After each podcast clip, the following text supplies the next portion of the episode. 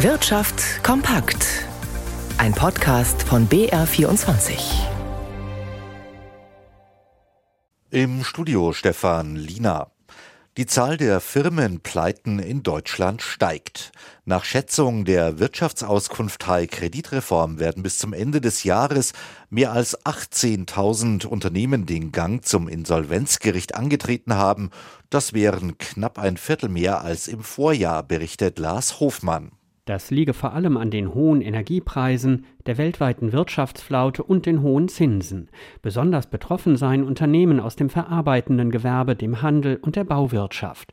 Auffällig sei auch, dass besonders häufig mittlere und große Unternehmen zahlungsunfähig würden. Darunter prominente Namen wie Peek und Kloppenburg, Real, Gary Weber oder der Spielwarenhersteller Haber. Bedroht sind dadurch nach Angaben von Kreditreform rund 205.000 Arbeitsplätze. 30.000 mehr als noch im vergangenen Jahr. Die Insolvenz der österreichischen Signa-Gruppe könne weitere Unternehmen etwa aus der Konsumgüter- oder der Baubranche mit in die Pleite ziehen. Für das kommende Jahr rechnet die Wirtschaftsauskunft Teil mit einem weiteren Anstieg der Unternehmensinsolvenzen. Aktuell habe man das Vor-Corona-Niveau erreicht. Zahlen wie in der Finanzkrise mit über 33.000 Firmenpleiten werde es aber nicht wieder geben, sagt Kreditreform voraus. Und wir bleiben beim Thema Insolvenzen und deren Folgen. Der Niedergang der Benko-Gruppe hinterlässt in der Münchner Innenstadt massive Spuren. Ein Standort von Galeria Kaufhof in bester Lage am Hauptbahnhof rottet langsam vor sich hin.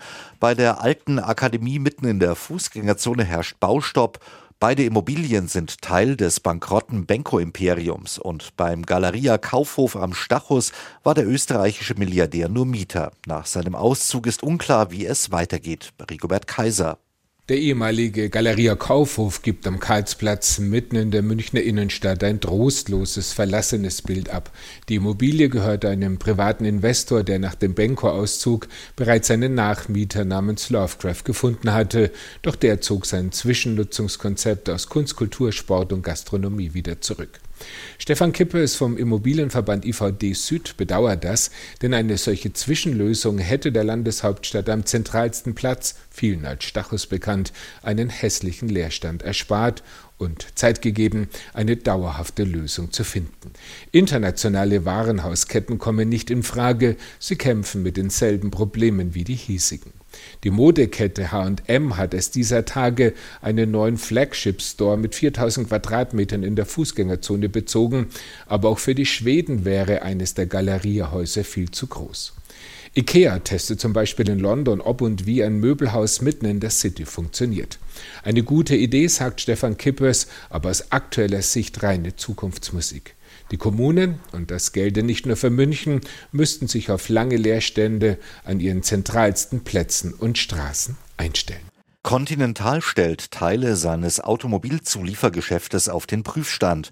Das kündigte Konzernchef Nikolai Setzer heute beim Kapitalmarkttag des DAX-Konzerns in Hannover an.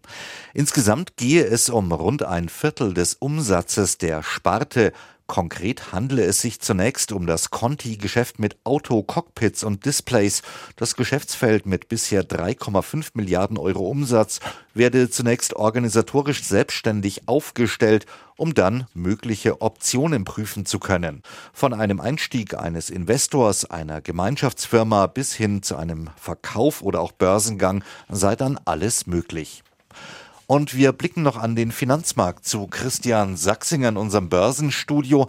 An den US-Börsen läuft es heute nicht mehr so rund. Vor allem der Nasdaq-Index ist doch deutlich unter Druck geraten.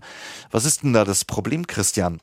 Also man hatte in den letzten Tagen sich ziemlich weit nach vorne gewagt, einfach weil immer mehr Anleger gehofft hatten, dass die US-Leitzinsen vielleicht schon bald wieder sinken könnten. Am Freitag hatte US-Notenchef Paul dann in einer Rede über die künftige Geldpolitik gesprochen, in der üblichen kryptischen Art und Weise. Er hatte gesagt, dass die Geldpolitik derzeit schon ziemlich restriktiv sei. Das hatte die New Yorker Börsen zunächst weiter angetrieben. Paul hatte aber auch die Bereitschaft seiner Notenbank wiederholt, den Zins notfalls noch weiter anzuheben, wenn die Inflation weiter steigen sollte. Und wahrscheinlich haben sich die Märkte jetzt diese zweite Möglichkeit wieder in Erinnerung gerufen.